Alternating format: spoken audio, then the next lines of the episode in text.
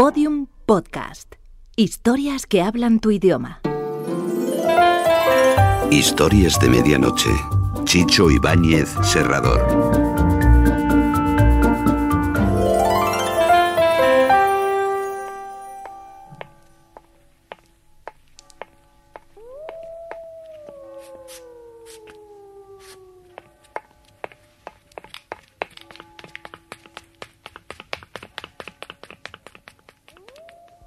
Historias de medianoche.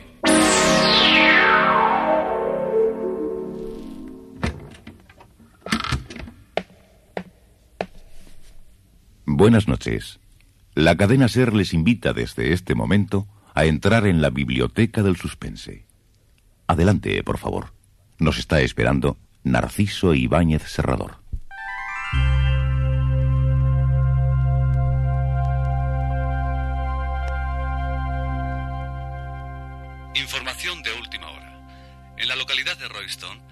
Fallecido esta mañana en forma repentina el presidente de la cooperativa agrícola, señor Harry Foster. El mayordomo declaró que el señor Foster se sintió repentinamente mal cuando salía de su cuarto de baño. El médico Eh, de perdón que les interrumpa. Ustedes están, están escuchando esta información de televisión, ¿verdad? Bueno, pues Gilbert Cooper también se hallaba atónito oyendo la noticia de un nuevo fallecimiento por los alrededores de la comarca de Norfolk.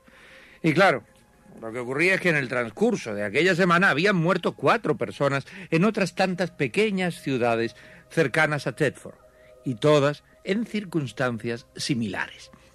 La víctima había sufrido un colapso después de su baño matinal.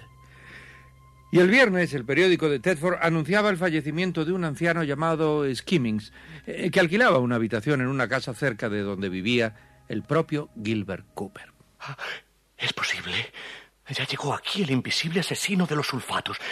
Tengo que enterarme eh, cómo murió el viejo Skimming. La pensión donde vivía está al lado de la estación, muy cerca de aquí.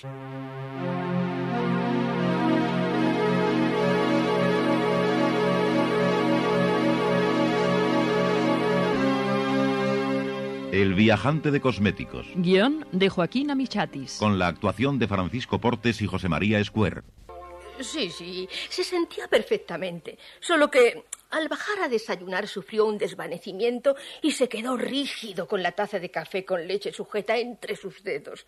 El pobre parecía un póster anunciando una marca de café. ¿Recibió anoche alguna visita? No, no. Antes, cuando se dedicaba a lo de las apuestas hípicas, sí que llevaba gente todo el día. ¿Y quiénes son sus huéspedes ahora? Solo la señora Siles. Había una habitación desocupada y anoche vino un señor que necesitaba alquilarla por un día. Pero no le agradó. ¿Un hombre alto y delgado? Sí, sí, sí, sí. Eh, ¿Llevaba impermeable oscuro? Pues sí, sí. ¿La boca se le torcía a la izquierda cuando hablaba? Oh, por favor, no había demasiada luz en el vestíbulo y no voy a fijarme en si alguien tuerce la boca o me guiña un ojo. Cooper regresaba a su casa cuando al cruzar la pequeña plazoleta de los héroes de la batalla de Tobruk, una voz resonó a pocos pasos de él. Era un hombre que estaba sentado en un banco. ¿Qué tal, señor Cooper? ¿Por qué no se acerca y se sienta un momento? Señor, señor Madloy. No, no sabía que estaba usted en Deford. Vine por negocios. Siéntese para charlar un rato. La última vez que nos vimos lo dejé en la estación de Ipswich y tres días más tarde eh, han comenzado a anunciarse un reguero de muertes en distintas ciudades cercanas, todas relacionadas con esos dichosos baños calientes. Sí, sí, sí, ya me enteré. Ha sido una extraña coincidencia. Eh, oye, eh, ¿está usted seguro de que su fórmula secreta de esos sulfatos de nombre difícil no puede tenerla otra persona? Su pregunta casi no vale la pena responderla. Bah, ¿Por qué no me invita a su casa y allí podremos hablar más cómodamente de todo esto? Aquí está haciendo una tarde eh, desapacible. Y Gilbert Cooper ya está en el pequeño salón de su casa hablando con el extraño señor McLoy. Señor del que no hay que fiarse si lo encontramos dentro de nuestra bañera.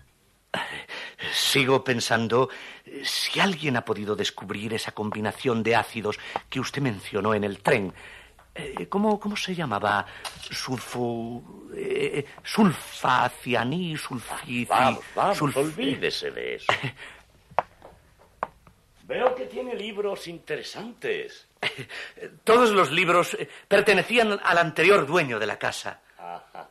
Aquí tiene un pequeño tratado sobre química industrial. Eh, Sí. Vea. Vea qué curioso. Aquí detalla ciertos efectos del anhídrido sulfúrico muy parecidos a mi fórmula. Escuche. Azufre y oxígeno. A temperatura inferior a 15 grados forma una masa sólida parecida a una pastilla de jabón. Una pastilla de jabón. Una pastilla tan ávida de agua que cuando se echa sobre ella unas gotas produce un chirrido sordo. ¿Su fórmula está basada también en una pastilla de jabón? Sería la mejor manera de que las presuntas víctimas cayeran en la trampa. Sería una locura. ¿Se imagina un fabricante de productos de tocador resentido con la sociedad que lanzara al mercado miles de cajitas de jabón amarillo sulfúrico? Un genocidio monstruoso. Y secreto porque nadie, nadie sospecharía nunca de una inocente pastilla de jabón. Usted, señor Cooper, vende perfumes, Pues, pues sí, sí, esencias y jabones. sí. ¿Y quién le asegura a usted que el jabón que vende no tiene un tóxico mortal parecido al mío? ¡Qué disparate! Eh, le diré que yo ya tengo mi teoría de estos casos. Ah, ¿Cuáles? Que todas esas defunciones han sido provocadas por un desdichado inescrupuloso. Y no va a advertir a la policía. Para Scotland Yard, esas muertes aisladas no tienen importancia ni relación entre sí, pero. Pero yo ya sé la verdadera causa. ¿Una venganza colectiva? Viajando como lo hago yo, averigüe que en todas las localidades donde fallecieron esas personas habían sido visitadas por un hombrecillo que repartía muestras gratuitas de pastillas de jabón. Santo Dios. Parece que son unas cajitas de dos panes y, por supuesto, no todas tóxicas. Por cada cien cajas que regala, una contiene el jabón tóxico. Pero, no, no, eso no tiene sentido. Eh, ¿Por qué quiere ese vendedor envenenar a gente desconocida? Posiblemente es un hombre que no se da cuenta que está cometiendo esas atrocidades. Eh, ¿No se da cuenta? No, probablemente sufre de ataques de amnesia y olvida los instintos criminales que le hicieron transformar los panes de jabón inofensivo en un producto tóxico. Luego reparte esas cajas tranquilo y feliz, ignorando lo que ha hecho. Su teoría es pavorosa, señor Malloy. Yo. Yo mismo soy vendedor de perfumes y jabones. Por y favor. Por favor. No suponga que trato de insinuar que es usted el repartidor de jabones sulfatados. ¿Y cree que descubrirán a ese infeliz perturbado? Y lo encerrarán por el resto de sus días en un manicomio. Es algo horrible. Él no es un criminal nato. Hay que estar atentos a las próximas defunciones. Tal vez puedan dar la clave de todo este embrollo. De modo que un hombrecillo agnésico que envenena los jabones y luego los reparte gratuitamente. Es solo una teoría, ¿no? No hay nada seguro. Pero será mejor que me vaya a la estación. Mi tren sale dentro de media hora. Y no quiero llegar con prisas.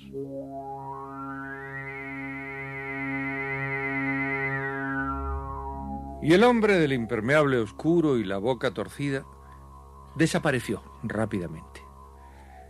Gilbert Cooper quedó hundido en un sillón. Sentía, sentía unos sordos pinchazos dentro de su cabeza. ¿Será posible que mi locura me enturbie de un modo tal que sin darme cuenta coloque en cada caja de muestra un jabón adulterado con un ácido mortífero? Algunas veces reparto muestras gratuitas en las perfumerías. Pero ¿en qué momento podría manipular esos panes de jabón? Ha- Hace apenas dos semanas que he regresado de Londres y no me he movido de aquí. Aunque es posible que pudiera haberlas conseguido antes. Fue entonces cuando descubrió encima de una silla una pequeña caja de cartón envuelta con papel amarillo. Parecía un regalo de Navidad. Se lo ha dejado olvidado el señor Madloy. No pesa nada.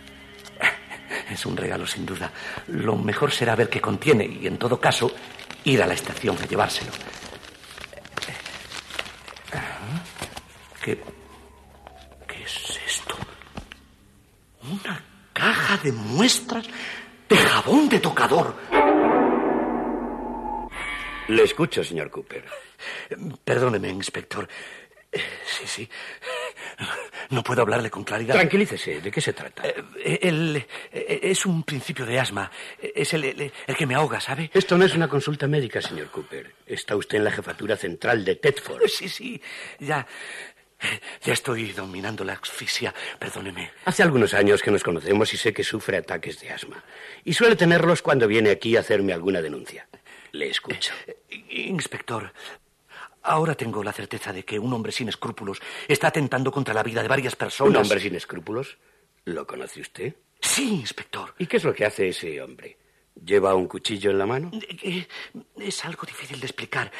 Usa un extracto químico que contamina las aguas de las bañeras de sus víctimas. ¿Las bañeras? Sí, sí. La, la reacción que se produce con el agua caliente en el cuerpo hace que,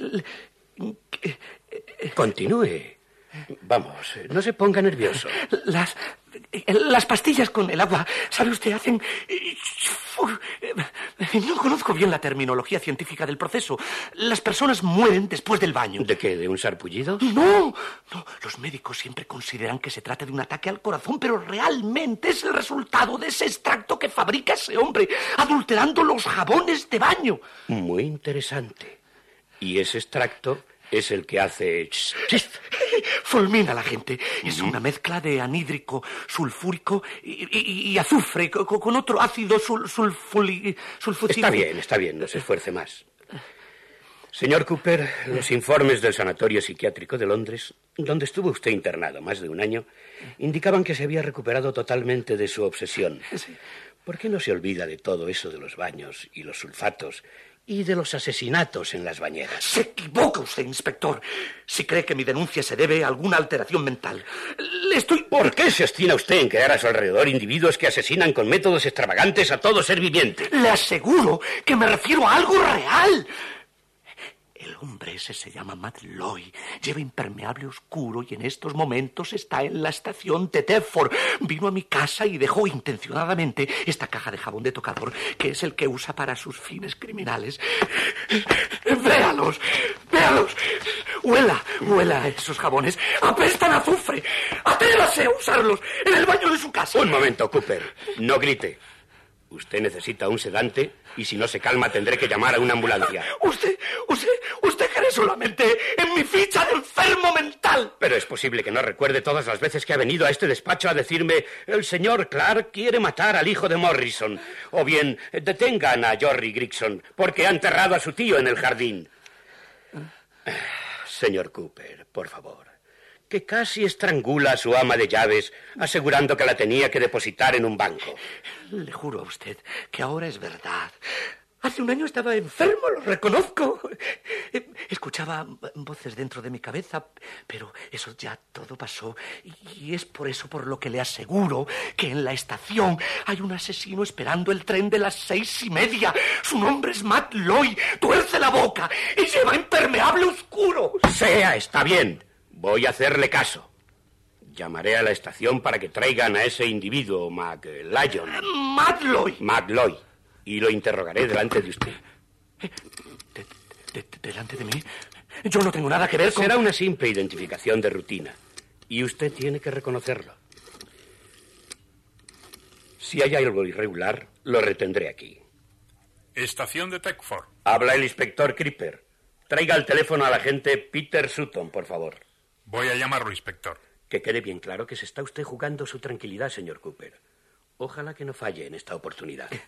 Lo van a pillar desprevenido, aunque ese tipo es muy astuto. Lo negará todo. Agente Sutton al habla. En el andén norte hay un hombre de mediana edad que usa impermeable oscuro. Se llama McLoy. Está esperando el tren de las seis y media que va a Norwich. Tráigalo a jefatura. Entendido, inspector. ¿Qué tal? ¿Satisfecho, señor Cooper? Pues sí. Señor Cooper, si compruebo que su denuncia es una fantasía como las otras, lo enviaré al Sanatorio Psiquiátrico de Londres otra vez. Tenga en cuenta la prueba de cargo de los jabones de esta caja. Por supuesto. La entregaré al laboratorio. ¿Sabe una cosa? Tengo ganas de conocer a ese hombre de la boca torcida.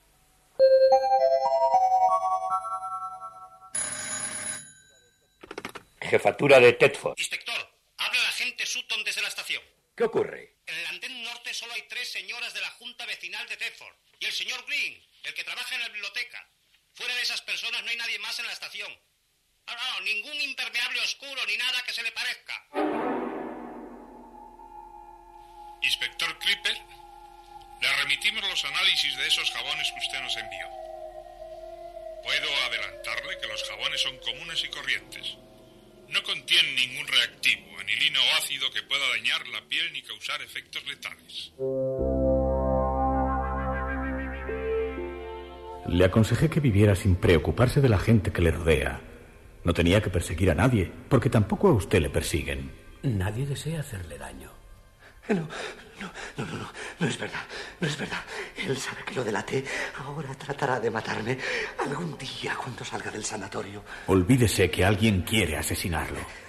Se llama, se llama Malloy. Está, está escondido, pero seguirá cometiendo sus horribles asesinatos impunemente, adu- adulterando los jabones. Sí, sí, adulterándolos con ácidos eh, trilicídicos, y, y, y silfidrogoscópicos. Sí. Y ahora descubrimos a Gilbert Cooper en la estación de Londres con, eh, con los ojos sobresaltados mirando a su alrededor. Se había escapado del sanatorio psiquiátrico después de una semana de exámenes. Ahora soy un fugitivo. Eh, quieren capturar mi cerebro. Desean encerrarlo en un frasco de alcohol. Quieren vaciarme la cabeza.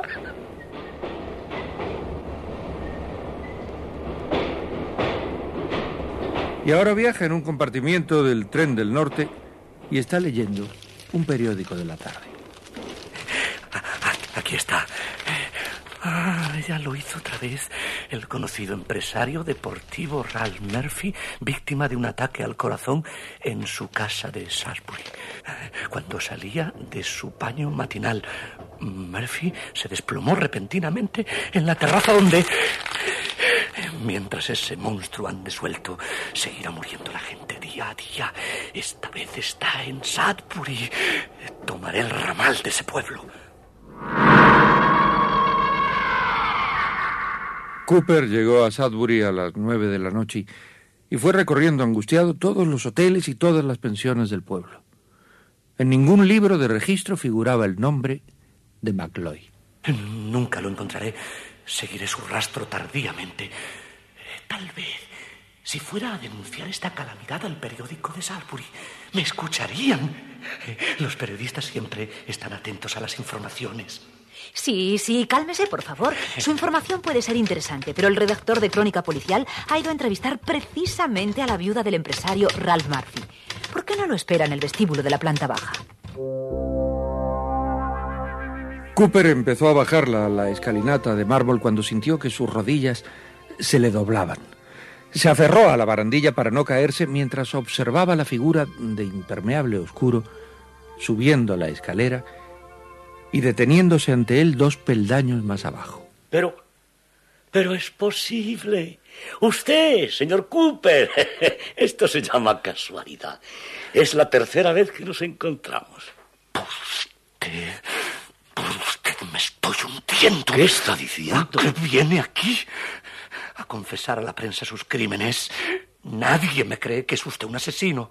Y me toman por loco cuando les cuento lo de los sulfatos y su jabón de azúcar. Amigo Cooper, no se exalte. ¿Leyó la noticia de la muerte de Murphy? Sí, sí fue usted, usted quien lo mató. Pero no seguirá asesinando más gente. Terminaré con su criminal y viajera profesional. ¡No! no ¡Suélteme! ¡Váyase al infierno!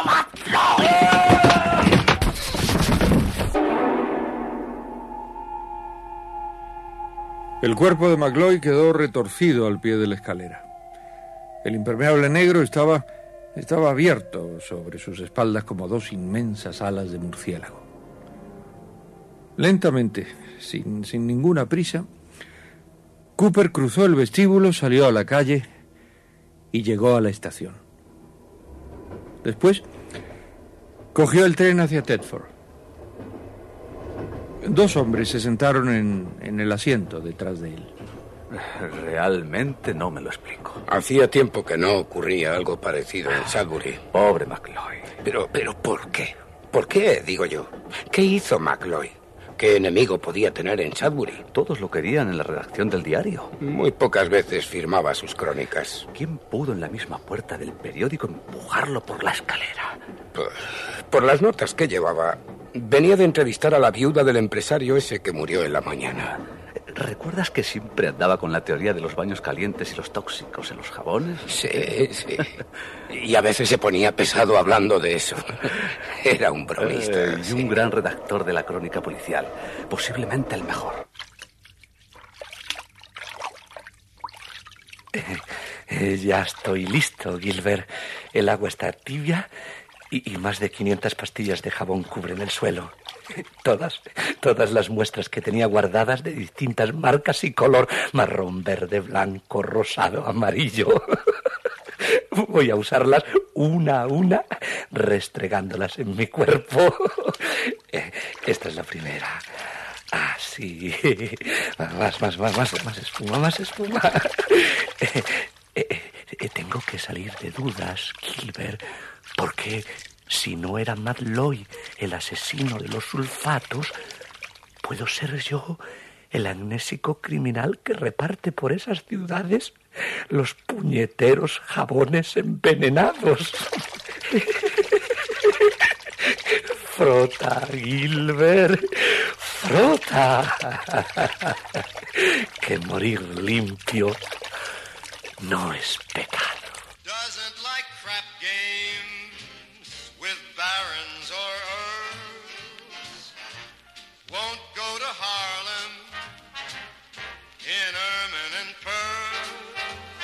Interrumpimos la música para dar una información de última hora que nos llega de la ciudad de Thetford. Gilbert Cooper, conocido comerciante en cosmética, fue encontrado muerto dentro de la bañera de su casa rodeado de panes de jabón los que había sumergido en el agua. Se ignoran las causas de su muerte, aunque parece que se trata de un infarto de miocardio. Sin comentarios. Sin comentarios y que cada cual saque las conclusiones que quiera sobre los asesinatos en los cuartos de baño.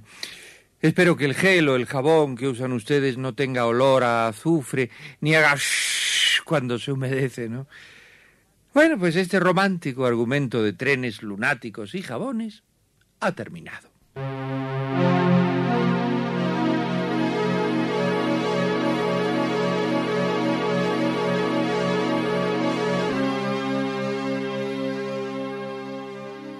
El viajante de cosméticos, guion de Joaquín Amichatis, con la actuación de Francisco Portes y José María Escuer, y las voces de José María Molinero, María Abelenda, Rosa María Belda, Eduardo Martínez, José Laoz, José Enrique Camacho y Mariano de Diego.